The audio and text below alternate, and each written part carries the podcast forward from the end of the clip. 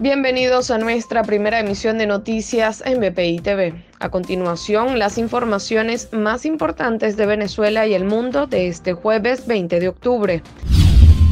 Miembros del equipo negociador de Noruega se retiraron esta semana de México, luego de la decisión de la delegación de Nicolás Maduro de suspender su participación en el diálogo por la extradición de Alex Saab a Estados Unidos.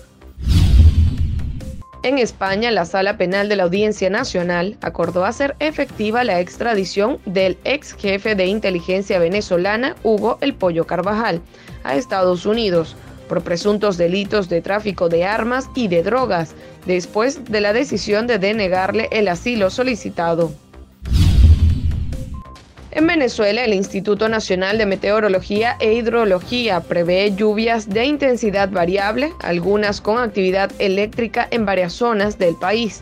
Entre los estados más afectados se encuentran Zulia, Táchira, Mérida, Miranda y Amazonas.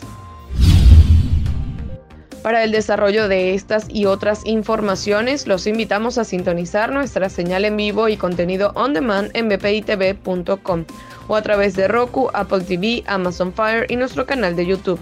Síganos en las redes como arroba bpitv.